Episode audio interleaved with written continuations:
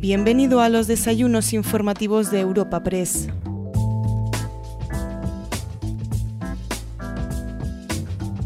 Hoy celebramos un nuevo encuentro en el que recibimos al vicepresidente de la Generalitat de Cataluña, Pere Aragonés, para celebrar otro de nuestros desayunos informativos. El coordinador nacional de Esquerra Republicana de Cataluña ha subrayado que el autonomismo ha muerto y el camino hacia la independencia de esta comunidad es irreversible para millones de catalanes, algo que debe comprender el Estado y ofrecer así una alternativa solvente, articulada y leal. Ante esta situación de cierre de sistema, creo que la opinión pública española debe entender que para millones de catalanes el autonomismo ha muerto y el camino hacia la independencia para nosotros es irreversible. Un camino democrático, cívico y pacífico. Y en este contexto se debe interpretar la propuesta de referéndum acordado que el presidente Puigdemont, el vicepresidente Junqueras y el conseller Romeva expusieron no muy lejos de este auditorio en la primavera de 2017. Porque la respuesta al independentismo que representa más de dos millones de catalanes no puede ser siempre un no,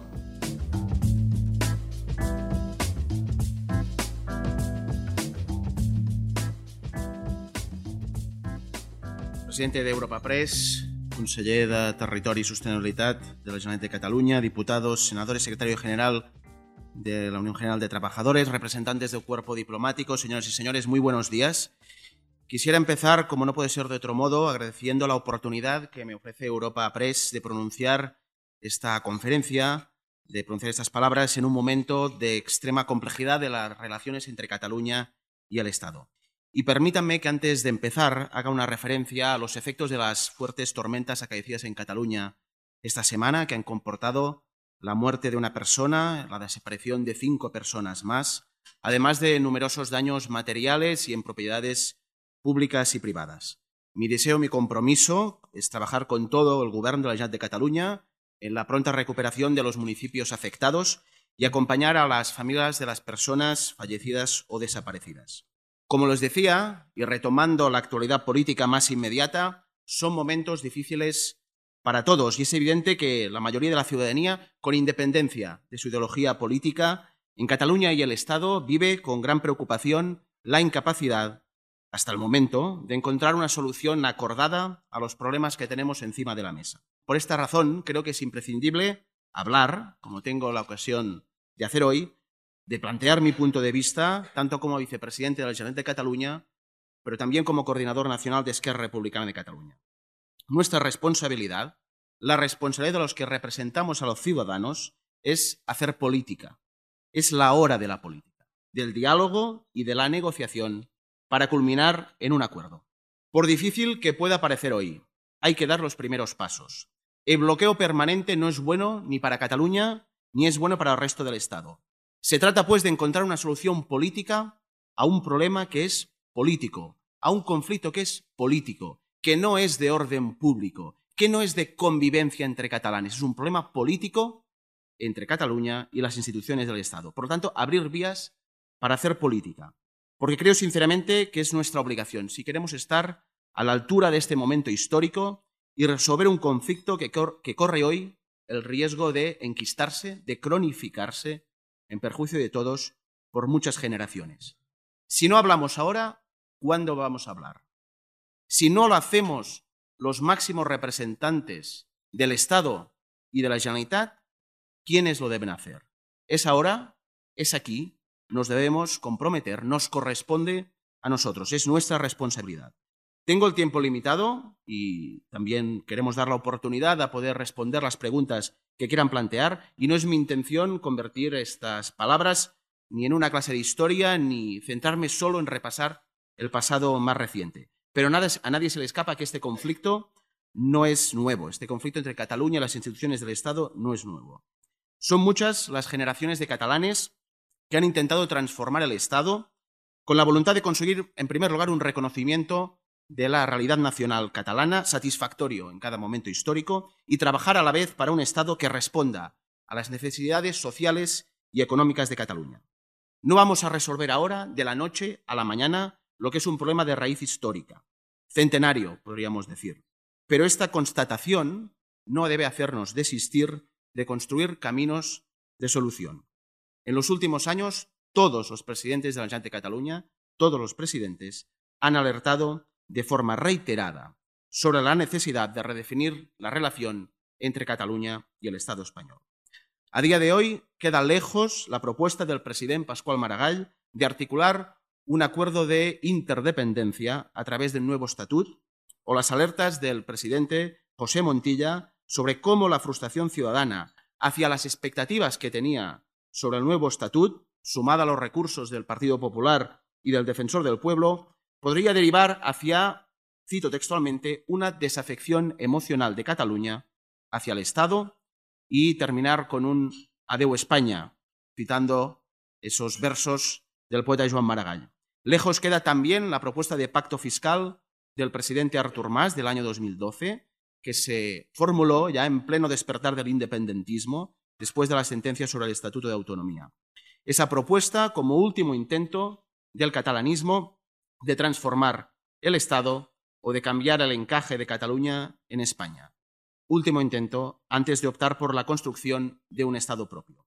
Puede gustar más o puede gustar menos, pero la incapacidad de comprender lo que pide Cataluña es una realidad tangible no ha habido hasta el momento una propuesta articulada desde las instituciones del Estado hacia Cataluña. Todas las propuestas que han salido de Cataluña hacia el Estado en las últimas décadas, gusten más o gusten menos, han obtenido la misma respuesta, un no. Un no rotundo que hace que una parte importante de la ciudadanía de Cataluña ya no crea en un encaje en el Estado y opte por la independencia. Pero un no, reitero, que nunca ha ido acompañado de una alternativa solvente, articulada y viable. Nunca este no ha ido acompañado de una alternativa. Constantemente se menciona el hecho de que Cataluña fue uno de los territorios del Estado en los que el apoyo a la Constitución, al sí a la Constitución, fue de los más altos en aquel referéndum de 1978.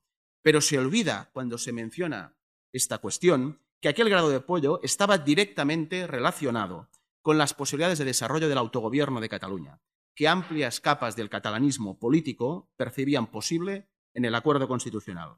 Y la realidad ha sido que en los últimos años el Tribunal Constitucional se ha inclinado claramente hacia una visión centralizadora, de cierre del desarrollo del autogobierno que tiene su punto culminante en la sentencia sobre el Estatut de Cataluña.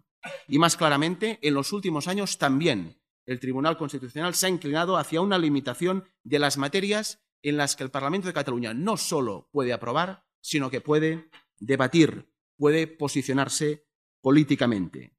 Y a los hechos de esa semana me remito. A la vez, la arquitectura legal, institucional, relacionada con la Ley de Estabilidad Presupuestaria de 2012, ha comportado el fin de la autonomía financiera prevista en el artículo 156 de la Constitución.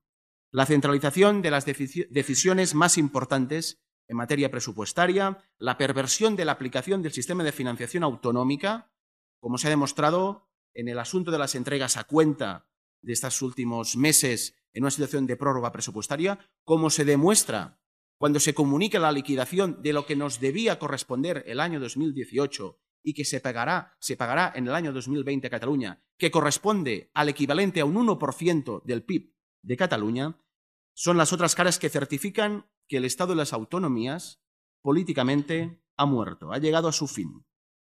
Ante esta situación de cierre de sistema, creo que la opinión pública española debe entender que para millones de catalanes el autonomismo ha muerto y el camino hacia la independencia para nosotros es irreversible un camino democrático, cívico y pacífico. Y en este contexto se debe interpretar la propuesta de referéndum acordado que el presidente Puigdemont, el vicepresidente Junqueras y el conseller Romeva expusieron no muy lejos de este auditorio en la primavera de 2017, porque la respuesta al independentismo que representa más de dos millones de catalanes no puede ser siempre un no, y mucho menos si este no va acompañado de la aplicación del Código Penal hacia un proyecto político de impoluta tradición democrática e incuestionable convicción pacífica. Muchas veces se ha querido asociar el independentismo a la idea de nacionalismo excluyente, caricaturizando las reclamaciones de una parte de la ciudadanía de Cataluña como algo arcaico, contrario a los tiempos que vivimos, como una suerte de refugio tribal o romántico. Lejos, lejos de esta caracterización simplista y contraria a la realidad, el independentismo catalán responde a un planteamiento de valores republicanos, de raíz cívica, que encuentra su razón de ser en la idea de ciudadanía y en la voluntad de compartir un proyecto político común, sin tener en cuenta el origen familiar, la lengua o el estrato social. La voluntad compartida de un conjunto de ciudadanos libres que queremos mejorar nuestras condiciones de vida en, comunidad de nuestro pueblo, de nuestro país, de nuestra nación. Un Estado independiente, nuestro proyecto, que no va en contra de nadie y en el cual todo el mundo es bienvenido. Una república libre para garantizar la cohesión social, el estado del bienestar y la prosperidad de toda la ciudadanía. En resumen, una comunidad política que se reconoce a sí misma como tal, que quiere decidir y administrar su futuro en libertad. Este es un proyecto político abierto al mundo, de profunda convicción europeísta, y teniendo Europa como espacio de soberanía compartida. Porque Cataluña quiere ser el primer Estado que nace compartiendo soberanía nacional con el resto de Estados de la Unión Europea. No queremos reproducir el modelo de los viejos Estados-nación renuentes a ceder soberanía. Somos parte indisociable del proyecto europeo y desde Europa queremos ser solidarios con todos los Estados y pueblos de la Unión, para poder contribuir así a transformar el proyecto europeo, porque no podemos tolerar que se quede de brazos cruzados, por ejemplo, ante el drama que vivimos cada día en las aguas del Mediterráneo, lo que parece, lo que es, un genocidio en pleno siglo XXI. Y tenemos que avanzar hacia la Europa de los ciudadanos con una plena integración que no significa otra cosa que una federación bien entendida, una Europa que apueste por la cohesión social y la prosperidad compartida, más allá de la mera integración económica y monetaria. Esta es la fuerza del independentismo mayoritario, su pragmatismo, en el buen sentido de la palabra, su voluntad de progresar y avanzar a través de una adscripción nacional moderna, que no vive de reminiscencias históricas, sino que su fortaleza es la construcción de un proyecto de futuro en común. Si no fuera así, no se entendería que el independentismo eclosionara precisamente en el momento en que hay máxima diversidad de orígenes y pluralidad de lenguas y culturas propias en la ciudadanía de Cataluña. Y esto es así porque el independentismo no pide adhesión por nacimiento, sino voluntad de participar de un proyecto colectivo que tiene como principal y noble objetivo construir una sociedad mejor. Los republicanos no miramos el carnet de procedencia, ofrecemos un proyecto de futuro. En Cataluña se hablan más de 300 lenguas. Somos un país con el extraordinario bagaje cultural de orígenes diversos, la Cataluña mestiza, hija de generaciones llegadas de todo el mundo. Hoy, la independencia de Cataluña la defiende, la defiendo en este foro, también como nieto de andaluces, como otros tantos como yo, que queremos que Cataluña decida su futuro, y que hablamos catalán y castellano con nuestros amigos y familiares, que nos sentimos orgullosos de nuestros orígenes familiares y absolutamente comprometidos con el futuro de nuestra sociedad. Y defendemos este proyecto en una Cataluña con muchos retos, que la mayoría de ellos también son compartidos por el resto del Estado y por todo el entorno europeo. Una globalización económica que está transformando nuestro sistema productivo, las estructuras sociales, con una digitalización y robotización que diseñan a su vez nuevas oportunidades, pero también nuevas desigualdades, con una crisis climática sin precedentes y un reto migratorio extraordinario. En este contexto, podría desarrollar y centrarme hoy, como hubiera sido normal en un consejero de Economía, en otro contexto político, desgranar ampliamente la evolución positiva de la economía catalana. Pero voy a centrarme solo en unos datos para ilustrar que pese a la magnitud de estos retos que mencionaba ahora mismo, la sociedad catalana y las instituciones que la representan, con la Generalitat a la cabeza, estamos a la altura de estos retos. En los últimos años, especialmente desde la recuperación a finales de 2013, el Producto Interior Bruto ha crecido por encima de la media estatal y doblando tasas de la eurozona. La tasa de paro se sitúa, a falta de conocer las dadas de la EPA esta misma mañana, en el 11,5%, por debajo de la media estatal, pero aún así demasiado alta para el modelo de país que queremos. Las exportaciones han batido año tras año récords en términos absolutos. La apertura comercial y económica de Cataluña es hoy mucho, mucho mayor que hace 10 años. Pese a la coyuntura de desaceleración económica mundial, las exportaciones siguen creciendo. El último dato así lo corrobora. Crecimiento del 5,3% interanual en el segundo trimestre de este año y del mes de julio, último dato disponible, del 8%. En el último año, todos los sectores productivos, a excepción de la agricultura, están haciendo una contribución positiva al crecimiento económico. Tenemos una economía mucho más diversificada y equilibrada que antes de la gran recesión. Y la mejora de las finanzas públicas de la Generalitat es notable. Cuando Oriol Junqueras fue nombrado vicepresidente y consejero de Economía y Hacienda, el déficit de la Generalitat de Cataluña era del equivalente al 1,9% del PIB y en el último ejercicio es del 0,44%, que supone una reducción de 3.300 millones de euros, pese a los instrumentos insuficientes de los que disponemos. Son solo algunos datos. He querido centrar esta intervención en la grave situación política, creo que es lo que hoy corresponde. Pero estoy a su disposición por si después, en el turno de preguntas, quieren debatir, debatir sobre otras cuestiones relacionadas con la política económica y social. Pero estos datos que comentaba, que comentaba ahora mismo, estos datos no pueden llevarnos a un conformismo que, como siempre en política, el conformismo es irresponsable. Hay elementos de inestabilidad internacional, como un Brexit sin acuerdo, la guerra arancelaria o los primeros indicios de una, de una nueva desaceleración de la economía global, y son retos a los que tendremos que hacer frente, que se suman al carácter cíclico de la economía capitalista, especialmente en un contexto de globalización económica y financiera.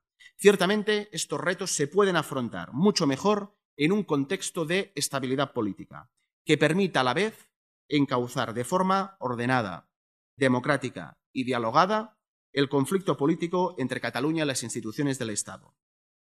No es el momento de regate corto, ni del laboratorio electoral permanente. Tratamos de poner soluciones encima de la mesa, de, buscar un desbloqueo, porque lo que estamos seguros es que el bloqueo no beneficia a nadie. Pero enfrente, debemos decirlo claro, nos encontramos un gobierno del Estado de tacticismo permanente.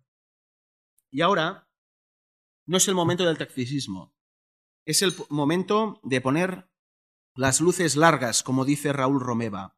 Quien se quede en el regate en corto será un agente activo del bloqueo y no de la solución al problema. Es increíble que un partido que se dice a sí mismo socialdemócrata decline formar un gobierno de progreso y ampliamente legitimado en las urnas para afrontar con valentía los principales retos del Estado, empezando por el conflicto en Cataluña, por miedo a la derecha y a la ultraderecha. Desde el miedo no se gobierna. El miedo solo se traduce en inacción. Se gobierna desde el coraje, de afrontar los conflictos para buscar soluciones, saliendo del ámbito de comodidad y no atrincherándose en un parapeto para evitar los ataques de una derecha que necesita de un conflicto para cohesionar su electorado. Esto es lo que diferencia de un presidente, esto es lo que diferencia un presidente de un estadista. Y sin ninguna duda, la complejidad del momento eh, lo que exige es el concurso de estadistas, no de candidatos, no de propaganda, de estadistas. Pedro Sánchez forjó su liderazgo en el no es no y paradójicamente puede acabar protagonizando la primera gran coalición del Estado español. Con el jefe de la oposición, Pablo Casado, quizás comparten parte de un viaje de cariz más conservador que no progresista, y sin duda un acuerdo de estas características significaría una gran tranquilidad para los agentes del statu quo inmediato del Estado. Un acuerdo Partido Socialista, Partido Popular sería una pésima noticia para todos aquellos que estamos empecinados en encontrar una solución democrática dialogada y pacífica al conflicto entre Cataluña y las instituciones del Estado. Porque un gobierno del Partido Socialista, con el concurso directo o indirecto del Partido Popular de Casado y Aznar, solamente puede significar la perpetuación, la cronificación de un conflicto y la sistematización de la aplicación del Código Penal únicamente hacia ciertos proyectos políticos que legítimamente aspiramos a lo mejor para nuestra sociedad. Esto es lo que querían y lo que quieren, pese a la sentencia del pasado lunes, Carme Forcadell, Oriol Junquera, Jordi Turull, Raúl Romeva, Dolors Bassa, Joaquim Forn, Josep Rull, Jordi Cuixart y Jordi Sánchez. Mejorar la vida de la población de Cataluña. Una aspiración que es noble y legítima, que además solo estamos dispuestos, solo queremos conseguirla mediante vías estrictamente democráticas. Y eso fue también el 1 de octubre, una victoria de la democracia más que del independentismo. Y el ejercicio de la democracia nunca puede ser considerado un delito.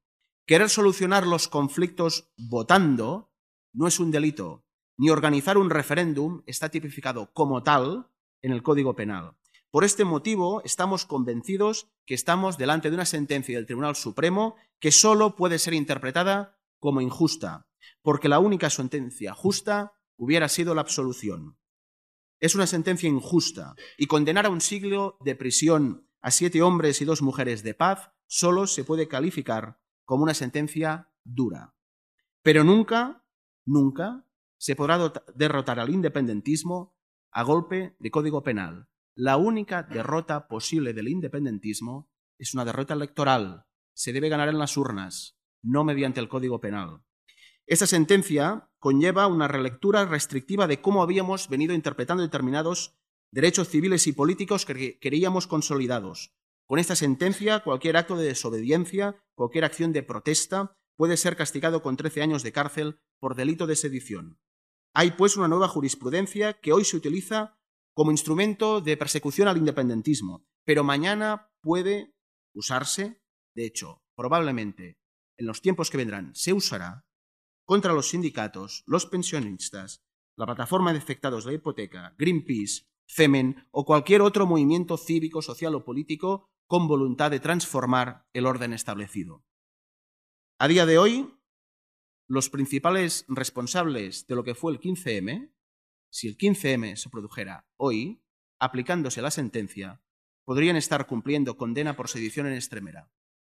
Y todo ello en un contexto en el cual la democracia española ha digerido mejor la homologación de Vox de la extrema derecha como actor político que la fuerza democrática, cívica y pacífica del independentismo.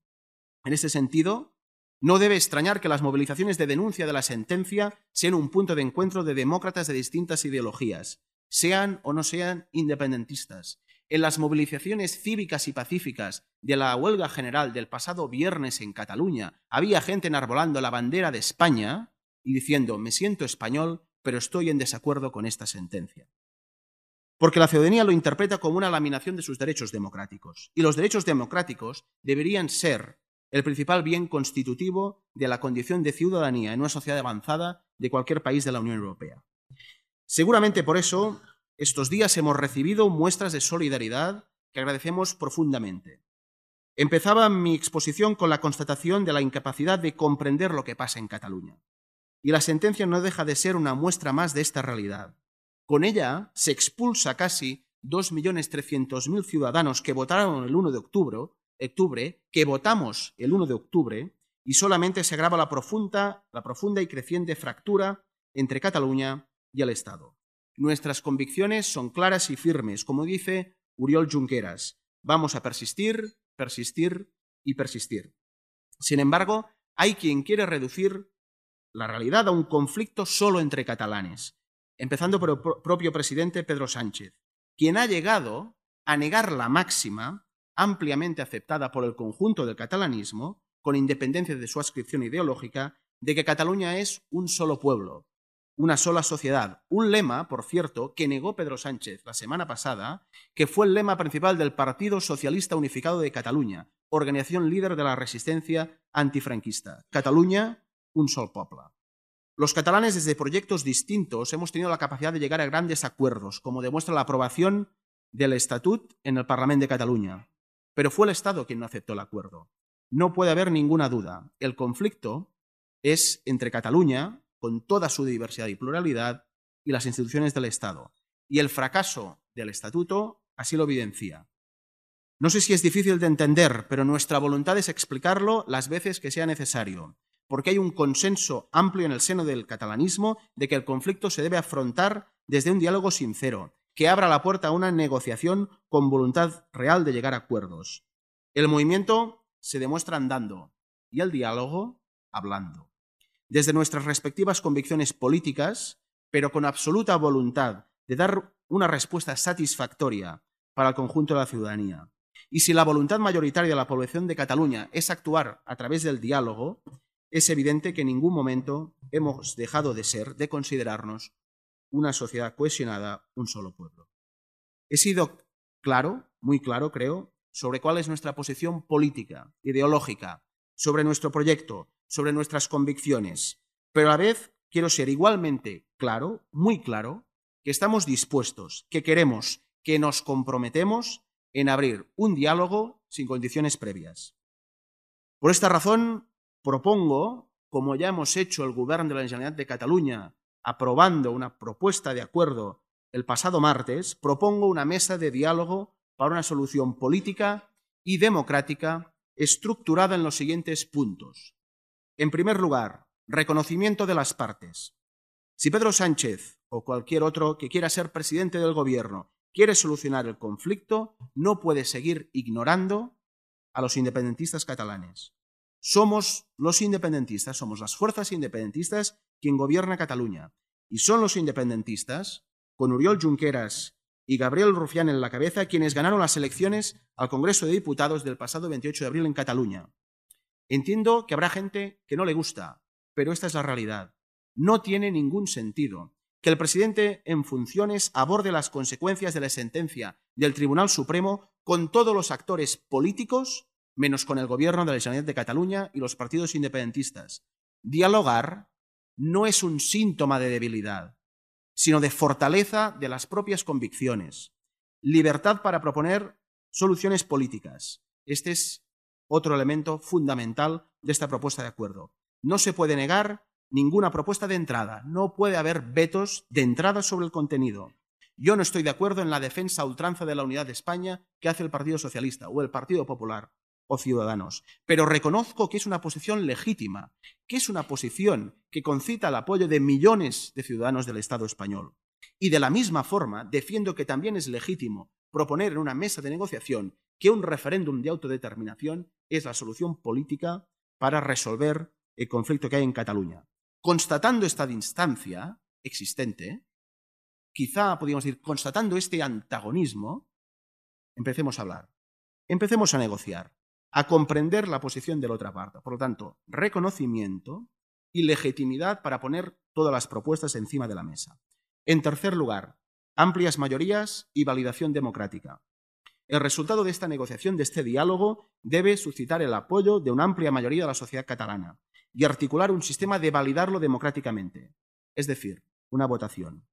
Y finalmente, seguridad y garantías. Debemos dotar de seguridad jurídica los posibles acuerdos que nazcan de este proceso de negociación y, a la vez, establecer mecanismos de garantía de cumplimiento.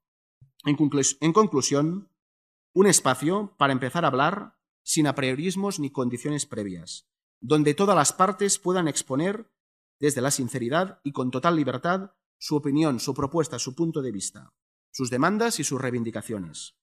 La declaración de Pedralbes del Gobierno del Estado y del Gobierno de la Generalitat, la declaración conjunta de diciembre pasado es, en mi opinión, un buen punto de partida que creo recuperable, que deberíamos recuperar y que no debería caer en saco roto. Y nosotros, a la vez, también queremos hablar de amnistía, del derecho a la autodeterminación como vía para decidir el futuro político de Cataluña. No engaño a nadie. Soy independentista desde que tengo conciencia política. Pero por encima de todo soy demócrata. Y ahora es el momento que se decida por parte del Estado si se es más demócrata o solamente defensor de la unidad de España. Nosotros esperamos al Gobierno a la mesa de diálogo para hablar, partiendo de la discrepancia, pero el diálogo tiene sentido entre quienes opinan diferente, entre quienes piensan de forma distinta, no entre quienes piensan igual. Este es un deber y una obligación de todos los que estamos implicados políticamente, y estoy convencido que vamos a estar a la altura de este momento histórico. Esperemos que más pronto que tarde se entienda que es urgente que alguien se siente en la silla vacía que explicaba Uriol Junqueras en su declaración en el Tribunal Supremo. En definitiva, sentémonos y hablemos. Es lo que pide la gente en Cataluña. Es lo que piden las calles de Cataluña, es lo que pide el sentido común, Es lo que pide la responsabilidad. No hay otro camino. Muchas gracias y estoy a su disposición.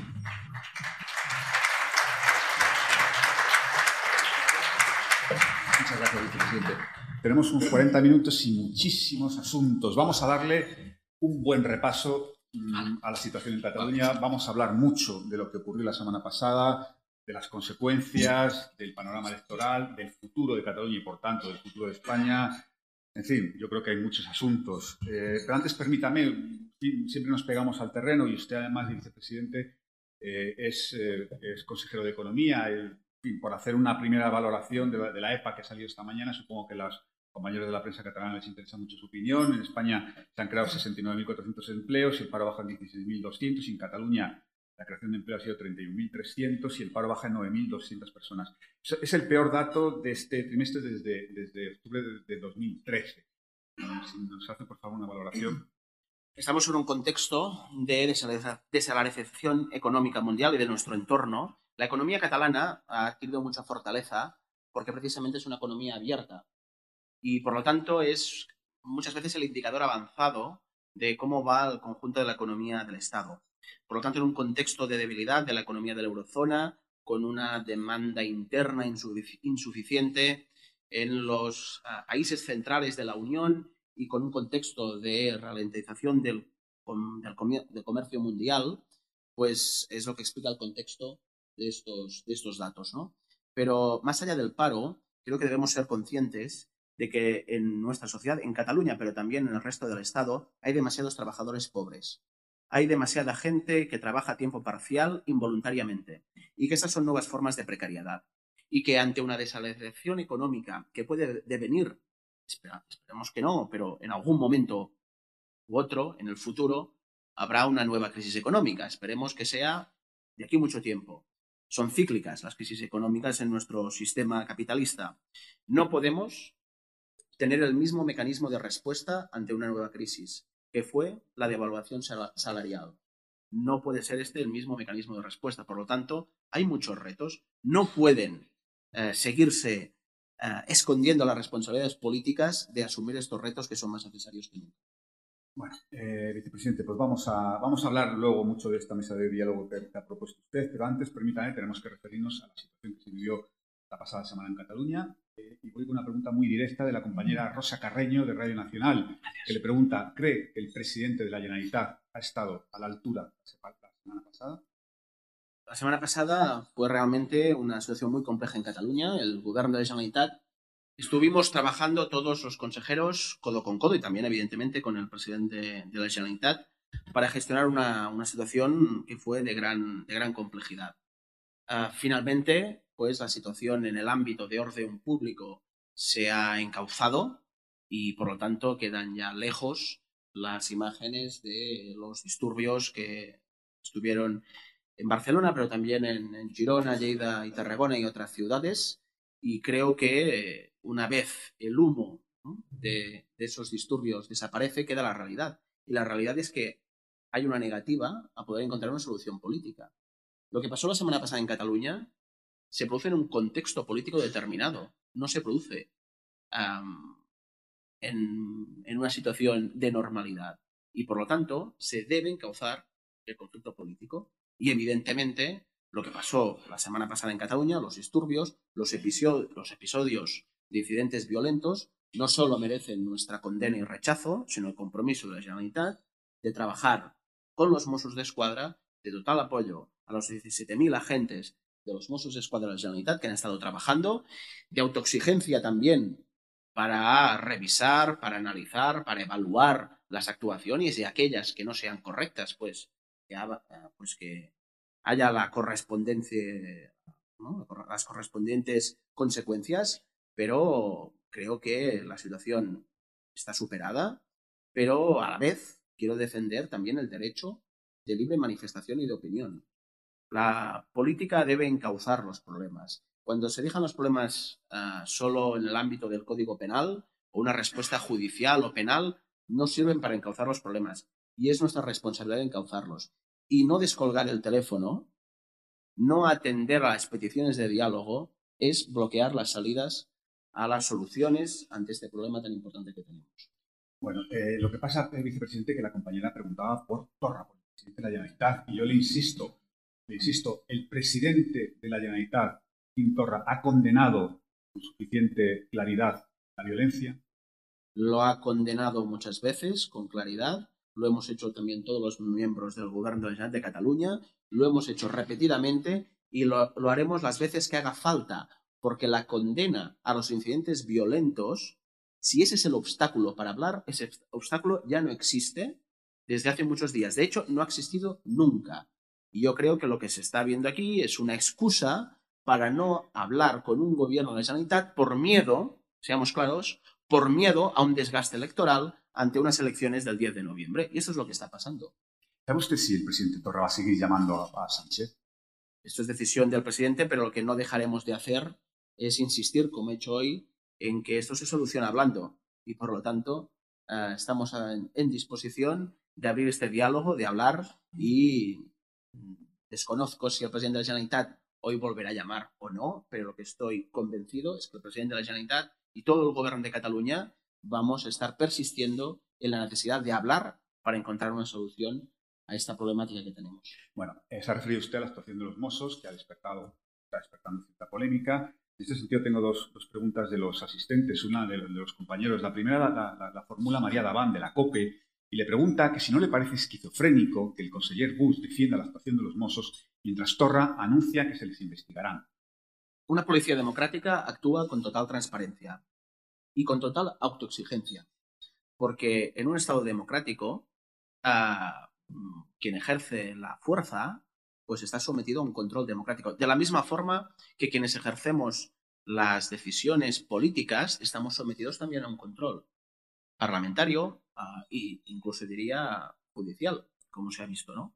Y por lo tanto no tenemos ningún problema en evaluar las actuaciones del Cuerpo de Mossos de Escuadra, en también evaluar desde el Parlamento de Cataluña las actuaciones de Policía Nacional y de Guardia Civil, Creo que esta es la intención de la comisión de investigación, pero precisamente la mejor forma de dar apoyo a un cuerpo policial es la autoexigencia.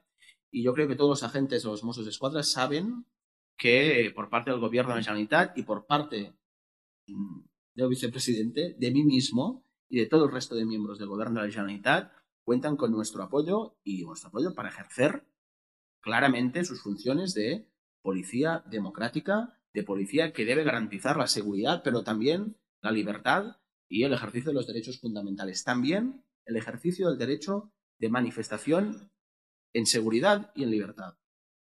Eh, pero ha mencionado usted ahora así como un poco de pasada la actuación de, los de, la Policía Nacional y de la Guardia Civil. ¿Ha habido diferente eh, actuación por parte de los seguros de seguridad del Estado la de los Mossos? Son cuerpos policiales que tienen cada uno su propia cultura organizativa, sus propios, propios protocolos de, de, funcionamiento y de actuación, y por lo tanto es evidente, es evidente que ante un mismo hecho se actúa de forma distinta, porque son cuerpos distintos. En todo caso, siempre la actuación de cualquier poder público, y también de los cuerpos policiales, está sometida a escrutinio. Yo creo que sería negar la realidad que en una democracia todas las actuaciones públicas pueden ser evaluadas y escrutadas. Nosotros no tenemos ningún problema. De hecho, creemos que es una oportunidad para explicar el buen trabajo que se hace por parte del cuerpo de Mossos de Escuadra, que apuesta también por actuaciones de mediación y, evidentemente, pues en, un contexto de, en que ha habido incidentes que realmente eran muy importantes y que tenían una dimensión que no habíamos visto en los últimos años, pues la reacción que, que, que provocan y muchas veces la gestión pues siempre es mejorable. Nosotros queremos mejorar siempre y por esto, pues una comisión parlamentaria puede llegar perfectamente. Jefe de los Mossos precisamente decía ayer que nunca se habían enfrentado a una actuación tan violenta. ¿Les ha sorprendido la violencia de alguna de las actuaciones? Realmente ha sido una situación puntual y, y circunscrita en miércoles, jueves, viernes de la semana pasada, una situación que realmente pues uh, sorprendía por su contundencia. Pero también es cierto que esto se ha superado, que mmm, gracias también a que hay espacios alternativos de movilización, de expresión de la indignación legítima que siente, que sentimos mucha gente de Cataluña ante una sentencia que, mm, ante una sentencia que condena a un siglo de prisión a nueve hombres y mujeres, pues que haya espacios transversales que, que tienen un compromiso claro con una actitud cívica y pacífica, pues evidentemente esto ha canalizado la protesta.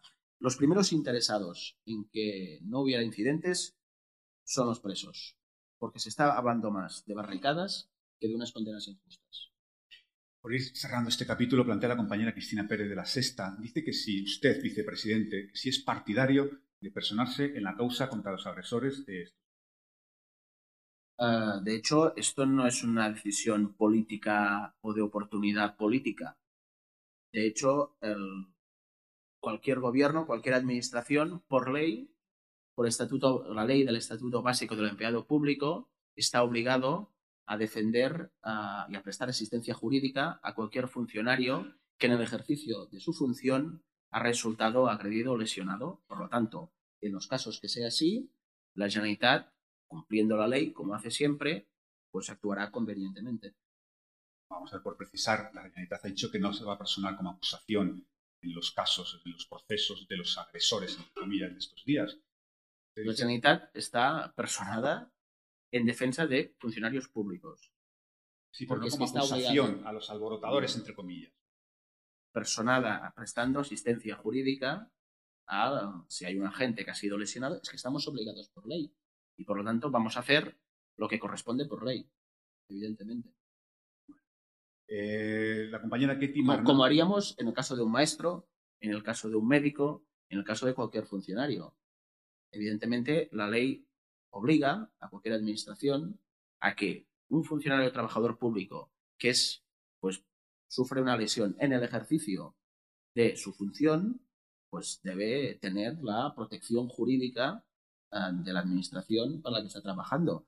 Pero esto pasa, es obligación legal y por nosotros nosotros vamos a cumplir con nuestra obligación. Sí, vicepresidente, no le pincho más, pero la compañera preguntaba como acusación contra los alborotadores detenidos, si va a actuar la, la Generalitat en ese caso. La, la, personación de las administraciones públicas como acusación uh, particular en casos en los que no está lesionada directamente ha sido cuestionada. De hecho, la Generalitat de Cataluña se personó hace años como acusación en casos de violencia de género. Y la contesta que tuvimos en ese momento por parte de los, de los jueces fue que esto ya lo hacía el Ministerio Público, el Ministerio Fiscal. Y por lo tanto, que correspondía al Ministerio Fiscal la defensa del interés general y no a una administración. Por lo tanto, cuando hay un bien o una persona al servicio de la administración lesionado, es cuando procede personarse como administración. Le decía que la compañera Kitty Carmani perdón, de Cataluña Radio le pregunta que cómo ha sido la relación, la comunicación con Carmen Calvo desde la sentencia, que, que si nos puede decir cuántas veces han hablado eh, por teléfono y en qué términos, y añade que cuándo ha sido la última y qué se han dicho. Bueno, yo creo que sería imprudente por mi parte ir desvelando con toda la gente que ha hablado, pero se deben abrir caminos de negociación y de diálogo. En la semana pasada tuve ocasión de hablar un par de veces con la vicepresidenta y le transmití, pues evidentemente, la preocupación por la situación de los incidentes que estaban ocurriendo en Cataluña, pero también uh, la exigencia de que esto se debe encauzar políticamente. ¿Y qué le contestó? Esto lo explicará Carmen Calvo, si quiere. Eh, ¿Solo habla una, una, vez entonces durante toda la semana con él? Hemos tenido diferentes formas de comunicación. Hoy hay muchos canales, uh, pero ah, creo que es importante, de los cuales evidentemente el contenido de, estas, de lo que hemos hablado ha estado informado puntualmente al presidente de la Generalitat, como corresponde, pero esto no puede sustituir un diálogo político necesario entre el presidente Sánchez y el presidente Torra. Y ya sé que al presidente Sánchez no le gusta al presidente Torra. Y supongo que al revés, pues es parecido. Pero es que es lo que hay. Es decir, el presidente de la de Cataluña no lo elige el presidente del gobierno. Los interlocutores, tú no eliges el interlocutor de la otra parte. Lo elige la parte. Por lo tanto, y creo que esto es una cuestión de madurez democrática si se quiere empezar a encauzar este conflicto. Si lo que se quiere es hacer una campaña electoral impoluta que permita al Partido Socialista llegar al 10 de noviembre con, bueno, con menos rasguños, es otra cosa. Pero entonces que se diga claramente que se diga claramente y que la ciudadanía juzgue. Eh, permítame, se ha comentado aquí en Madrid, no sé si es cierto, yo obviamente no tengo ninguna certeza, por eso le pregunto que incluso había hablado usted con el propio Pedro Sánchez. ¿verdad? No. Bueno, por cerrar con este capítulo de la semana pasada, tengo que preguntarle por la repercusión económica. ¿Le preocupa a usted? digo porque hoy, por ejemplo, el, el, diario El Mundo publica que hay cierto riesgo de renovación del mobile, del Congreso del Mobile en Barcelona, con motivo de todo esto. Bueno, hemos oído en los últimos años muchos malos augurios sobre la economía catalana y la fortaleza de la economía catalana los ha desmentido uno tras otro. Hace dos años, en teoría, ese último trimestre de 2017, con lo que pasó el 1 de octubre, con lo que pasó durante el mes de octubre, con la aplicación del artículo 155, parecía, decían, había estimaciones de organismos oficiales que decían que el crecimiento sería cero. Y resultó que fue un crecimiento mayor que el trimestre, el mismo trimestre del año anterior. Por lo tanto, la economía catalana es fuerte, va a resistir, evidentemente, mm, pues que haya incidentes no es uh, la mejor carta de presentación.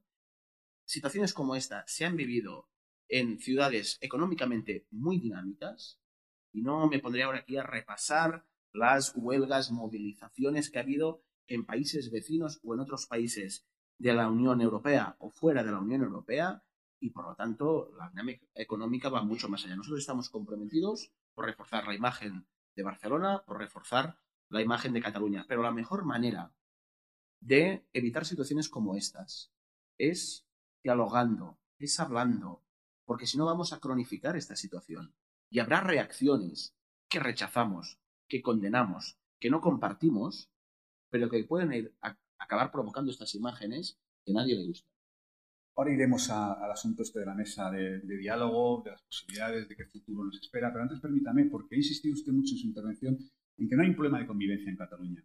Vicepresidente, lo cierto es que yo no quiero ponerle número porque no lo sé, pero da la impresión de que al menos mitad de los catalanes no son independentistas. En este sentido, tengo dos personas que me, me, plantean una pregunta muy parecida. Son Javier Dorado, de Weber Sandwich, y mi compañera María José Gil Martín, redactora jefe de Europa Press. Le leo la, la, pregunta que hace María José. Dice que si comparte la opinión de Forcadell, de Carmen Forcadell, que ha dicho que ustedes no tuvieron empatía con la gente que no es independentista y que quizá no se sintieron tratados de una manera justa. La mejor forma de saber si el independentismo tiene el apoyo de la mitad de Cataluña o de un 60%, de un 30%, es votando. Y votando en un referéndum, en una consulta, en que la gente lo pueda hacer con total libertad, sin miedo a que reciba un golpe de la Policía Nacional o la Guardia Civil. Por lo tanto, la mejor forma es votar. A partir de aquí, uh, deberíamos ser capaces de que este debate se pueda hacer también desde la empatía. Por lo tanto, es evidente que hay gente, hay mucha gente en Cataluña que no comparte el proyecto político independentista. Pero yo quiero uh, que tengan la posibilidad de ganar políticamente, no penalmente, no judicialmente.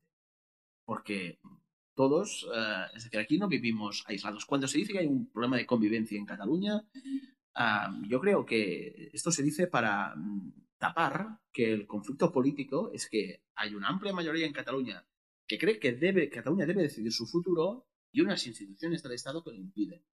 Y por lo tanto, este es el elemento esencial de, del problema, ¿no? Y después se habla de un problema de convivencia para, para tapar, para tapar este problema. Yo siempre, es que no puedo hacer otra cosa que respetar y que tener empatía con quien no piensa como yo, porque mm, mis amigos no todos piensan como yo. Mis familiares no todos piensan como yo. La sociedad de Cataluña es diversa. Afortunadamente es diversa. Y por lo tanto, evidentemente, toda la empatía y comprensión hacia quienes no piensan como el independentismo. Y la mejor forma es que este debate, que esta cuestión, que esta controversia se pueda resolver en términos de debate político, de negociación y finalmente de decisión democrática. Pues vamos a ello. Usted ha planteado una mesa de diálogo quiénes estarían o quiénes, según ustedes, deberían ir? Yo creo que principalmente los dos gobiernos. Uh, pueden ir acompañados de las mayorías parlamentarias, quizá, uh, pero fundamentalmente los dos gobiernos empezar esta mesa de diálogo. Lo intentamos hace un año con la comunicación conjunta uh, pues del encuentro en Pedralbes el pasado 20 de diciembre. Um, eso se interrumpió, surgió toda la cuestión del relator, um, si había, tenía que haber un, un tercero neutral, independiente, que ayudara a, facilitar este, este diálogo. yo creo que debemos retomar la declaración de Pedralbes. Hay una cierta ambigüedad en ese texto, pero es necesaria para que las dos partes se puedan reconocer, para que dos partes que están en posiciones antagónicas pueden, puedan ver camino a recorrer en, ese esquema. Y yo creo que este es el, es el camino, es que no hay otro, porque nosotros no vamos a desaparecer. Creo que el presidente Sánchez se equivocó mucho en valorar la sentencia como este es el fracaso político del independentismo. No. El independentismo va a ganar las elecciones generales en Cataluña. Y lo más probable, y viendo las encuestas, es que el número de diputados independentistas sea mayor. Por lo tanto, a nosotros no nos puede derrotar una sentencia del Tribunal Supremo. La única forma que puede haber derrotar políticamente al independentismo es en las urnas. Y yo creo que sería la forma inteligente. Si yo fuera asesor de, un presidente de gobierno, le diría, ves a, a derrotarlos políticamente. Porque no vamos a desaparecer. Porque, no, porque creo que ha habido un error de pensar que el debate sobre la independencia de Cataluña que tenemos es un proceso dirigido desde las élites. No, no, no, no.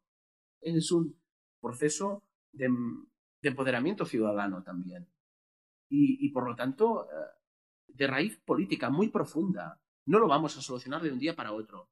Necesitaremos tiempo, comprensión, generosidad. Sí, pero es que se debe enfocar políticamente. No hay otra solución. De la misma forma que el independentismo no puede aspirar a derrotar al Estado si no es mediante la votación, mediante un referéndum reconocido. Es que es la única forma de solucionar este problema. Eh, vamos a seguir con, todo esto, pero antes permítame, ¿qué, encuestas tiene usted que te permiten afirmar o que le hacen sospechar que el independentismo va a crecer en las elecciones del 10 de noviembre? Las que están publicadas, que sugieren que pues es que Republicana, con el candidato Gabriel Rufián, que hoy nos acompaña, pues renovará los excelentes resultados que tuvimos el pasado 28 de abril. Hay una nueva candidatura que se presenta independentista, que es la CUP, que las encuestas dibujan que puede tener representación y, por lo tanto, mm, yo estoy convencido que habrá un eh, gran resultado y una nueva victoria del independentismo en Cataluña en las elecciones del 10 de noviembre. Estoy absolutamente convencido. Vamos a seguir con esto porque además tengo algunas preguntas muy interesantes de compañeros. Pero antes, permítame, me sorprende que ha tocado muy tangencialmente el asunto de la amnistía y no lo ha metido como uno de los temas a tratar en esta mesa. ¿Qué, propuesta hacen ustedes mm, para el futuro de los, presos? Es cierto que creo que todos lo, sería razonable ¿no? que todos lo viéramos así, que no se puede gestionar un, diálogo con los principales protagonistas encarcelados, que por lo tanto también tendrá que haber soluciones para esta cuestión. El presidente Montilla, que no es de mi partido y con el que discrepo en muchas cosas, esta misma semana en un medio de comunicación catalán, en una entrevista, decía, el diálogo también eh, comportará hablar de la presión y de las penas, ¿no? Nosotros entendemos que aquí no ha habido un delito y discrepamos profundamente de la sentencia del Tribunal Supremo. Entendemos que la fundamentación eh, de la sentencia, por lo que hace referencia a las pruebas, es absolutamente insuficiente y por lo tanto vamos a seguir batallando también ante el Tribunal Europeo de Derechos Humanos ah, contra esta sentencia. Pero al final aquí tiene que haber un acuerdo político en dos ámbitos. Por una parte, un sistema, un mecanismo para que sea la ciudadanía de Cataluña quien se posicione políticamente, y entendemos que esto es un referéndum desde nuestro punto de vista, y a la vez, pues un mecanismo para amnistiar a, los, a, los presos políticos. Hay muchos caminos para hacerlo, y de hecho, al contrario de lo que se dice, la Constitución no prohíbe la amnistía, prohíbe el indulto general, que es muy diferente, el perdón general. Y el perdón quiere decir que sí que se ha cometido un delito. La amnistía es considerar que no se ha cometido un delito. Por lo tanto, yo creo que hay un camino a explorar que políticamente parte de una decisión muy relevante de, querer solucionar esta, este problema ah, y por lo tanto nosotros esto lo vamos, a, lo vamos a proponer. De hecho, es uno de los elementos de también nuestra propuesta electoral para este 10 de noviembre.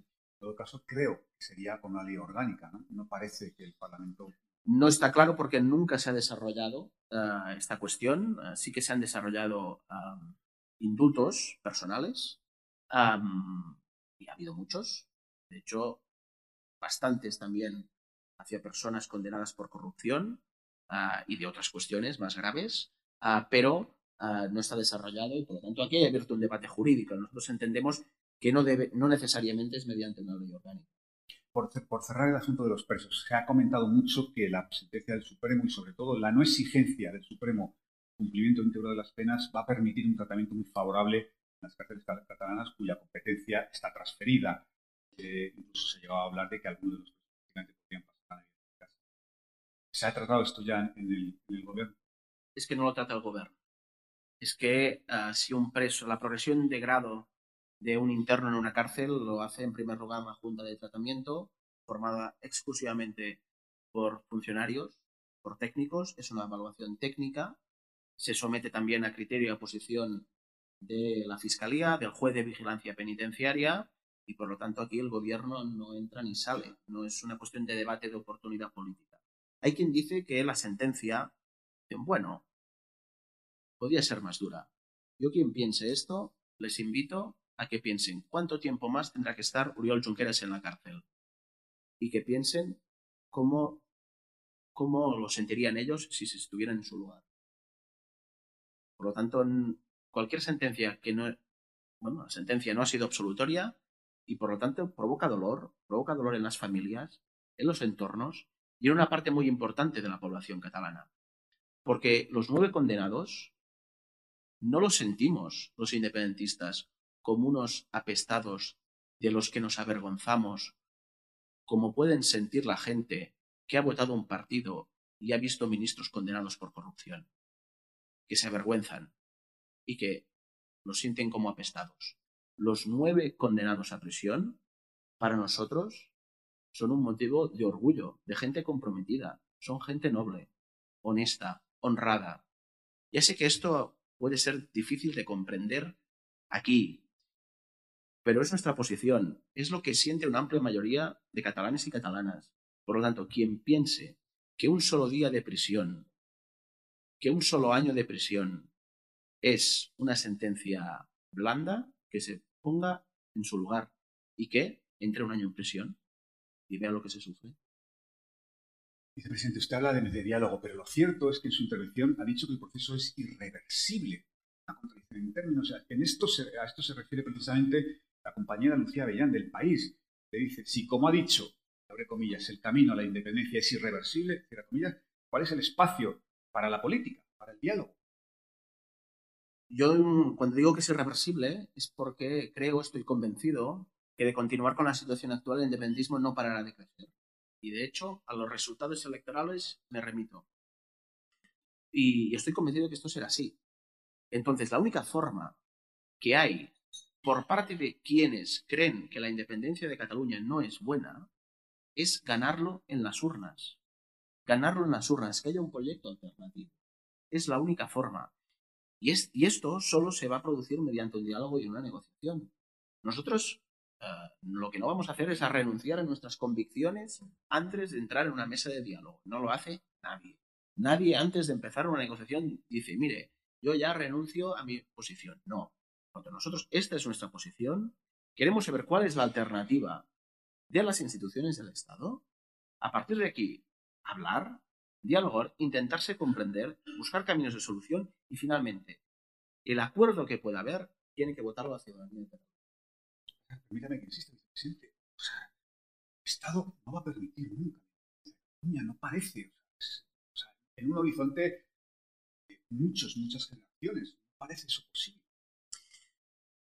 Bueno, esta es su posición. Yo creo que nosotros vamos a persistir en nuestro camino si la respuesta sigue siendo penal, judicial, una puerta cerrada, una silla vacía, pues el conflicto se va a cronificar y los independentistas seremos más por incomparecencia de una propuesta política alternativa.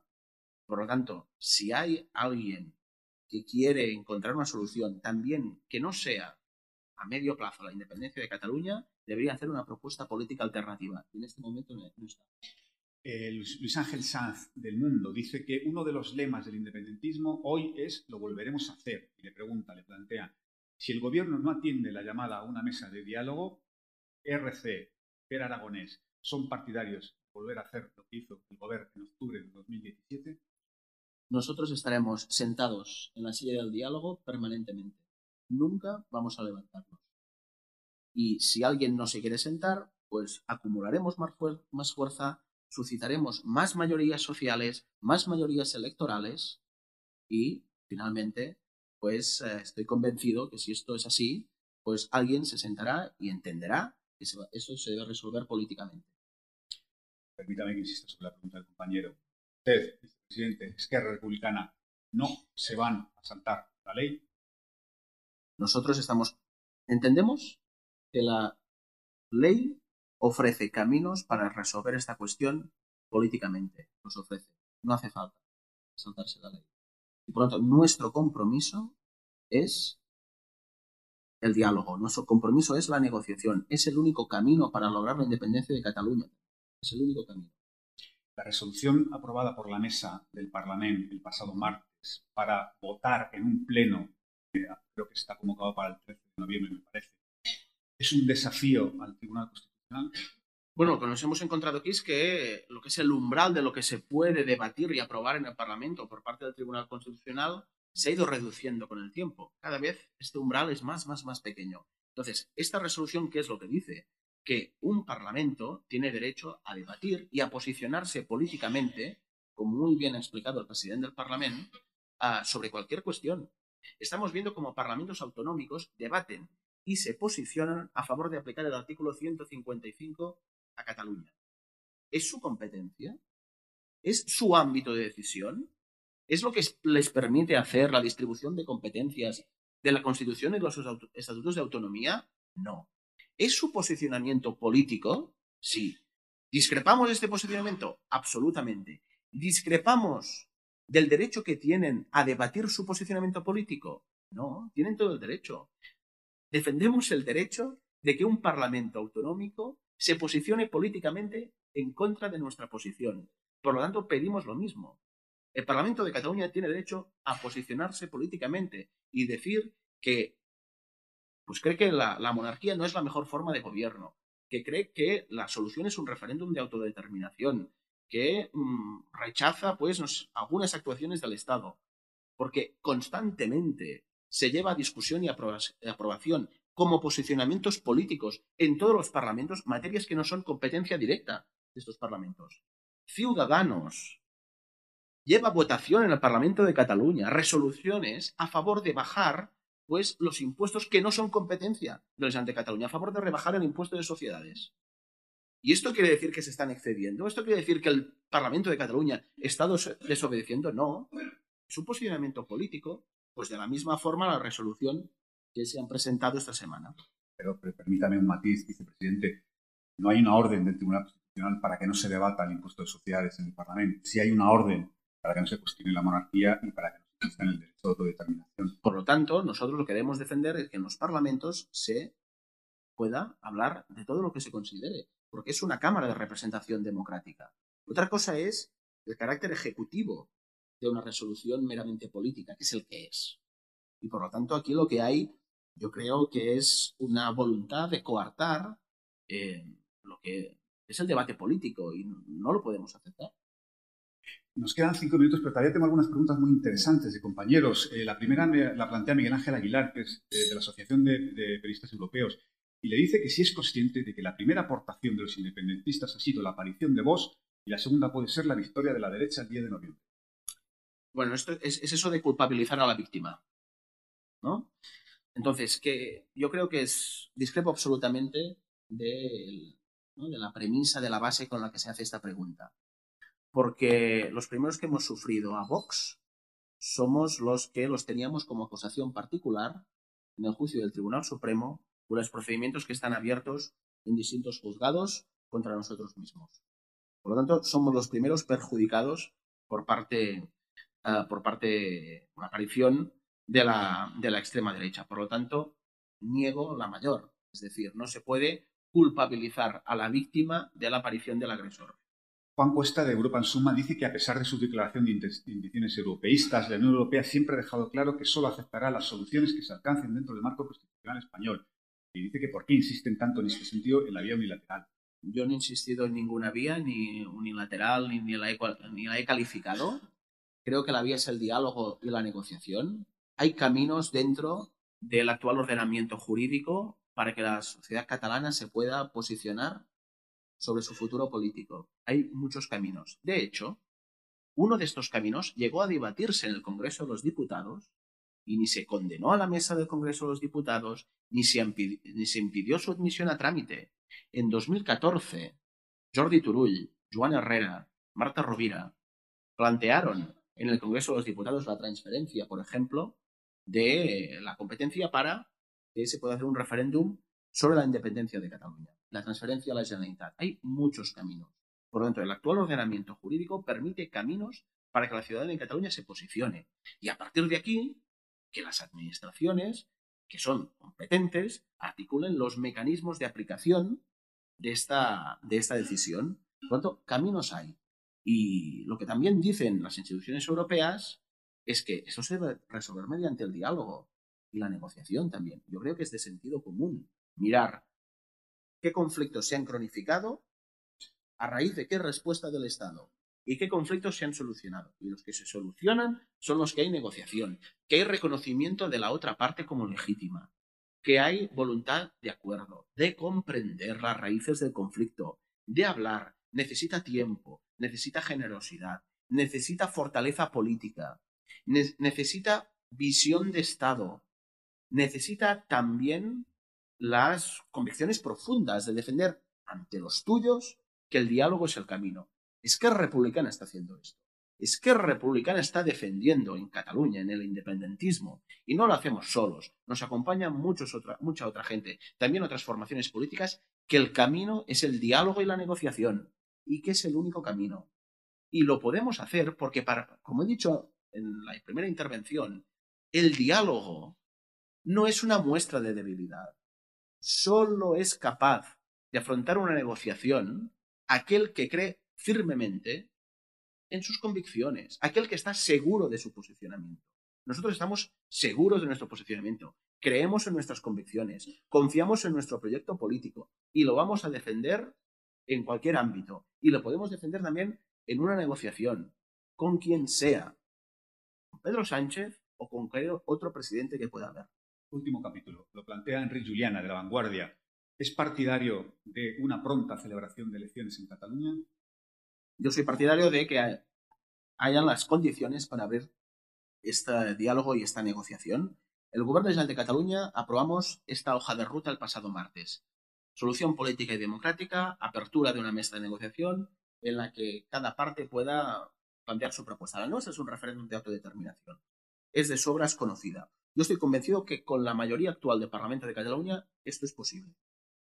Y mientras sea posible, no habrá necesidad de llamar a las urnas está pendiente la cierre de los presupuestos. Eh, si no se cierran los presupuestos, habría que prorrogar por tercer año.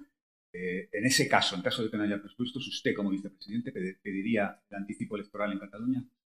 Yo estoy convencido que vamos a trabajar en los próximos días para que sea posible la aprobación de presupuestos y ciertamente, pues una tercera prórroga de los presupuestos nos llevaría a una situación muy, muy difícil. Pero este no es el escenario central en el que trabajamos. Hemos trabajado intensamente en las últimas semanas con los posibles socios parlamentarios para poder llegar a acuerdos, queda camino por recorrer, queda camino por recorrer. Debemos contribuir a crear las condiciones políticas para que este acuerdo sea posible, pero este es el escenario central en el que trabajamos. No contemplamos a día de hoy otra alternativa. Bueno, pues permítame ya la última, de verdad que llevamos mucho tiempo. En Madrid hay una idea, vicepresidente, que no sé si es real, si está basada en realidad, es una fantasía en el sentido de que Torra, con Torra, con el presidente Torra es imposible cualquier diálogo, es imposible cualquier negociación y que ustedes, encarnados, si Esquerra, encarnado en usted, son los posibilistas, que son partidarios de la tranquilidad, de hacer política y de ensanchar la base social del independentismo y que por tanto se fía que ustedes puedan provocar la caída de Torra para dar paso a esa nueva situación. ¿Este es un análisis correcto o es una ensoñación que nos hacemos aquí en Madrid? Yo creo que lo que se debería ser consciente es que el presidente de Cataluña no lo escoge la opinión pública de Madrid, escogen los ciudadanos de Cataluña, sea quien sea presidente. Y esto me gustaría dejarlo muy claro. Es evidente que en el independentismo hay diversidad de opiniones y diversidad de posiciones, como en las posiciones que defienden la, unidad de España, pues hay posicionamientos distintos, pero uh, pese a ser distintos, pues hay unos elementos en común. Estos elementos comunes, el diálogo debe ser con la presidencia de la Generalitat de Cataluña. Nosotros no vamos a debilitar las instituciones catalanas, vamos a fortalecerlas y vamos a defender nuestro proyecto político. Yo estoy convencido que con las mayorías parlamentarias actuales, con los gobiernos actuales, a falta de ver el resultado de las elecciones del 10 de noviembre, por lo que hace referencia al gobierno del Estado, hay camino, hay espacio y hay posibilidad. Y vamos a agotar este, estas posibilidades, vamos a agotar este camino antes de tomar ninguna decisión al respecto. Bueno, vicepresidente, de verdad que muchísimas gracias por estar con nosotros y muchas gracias a todos.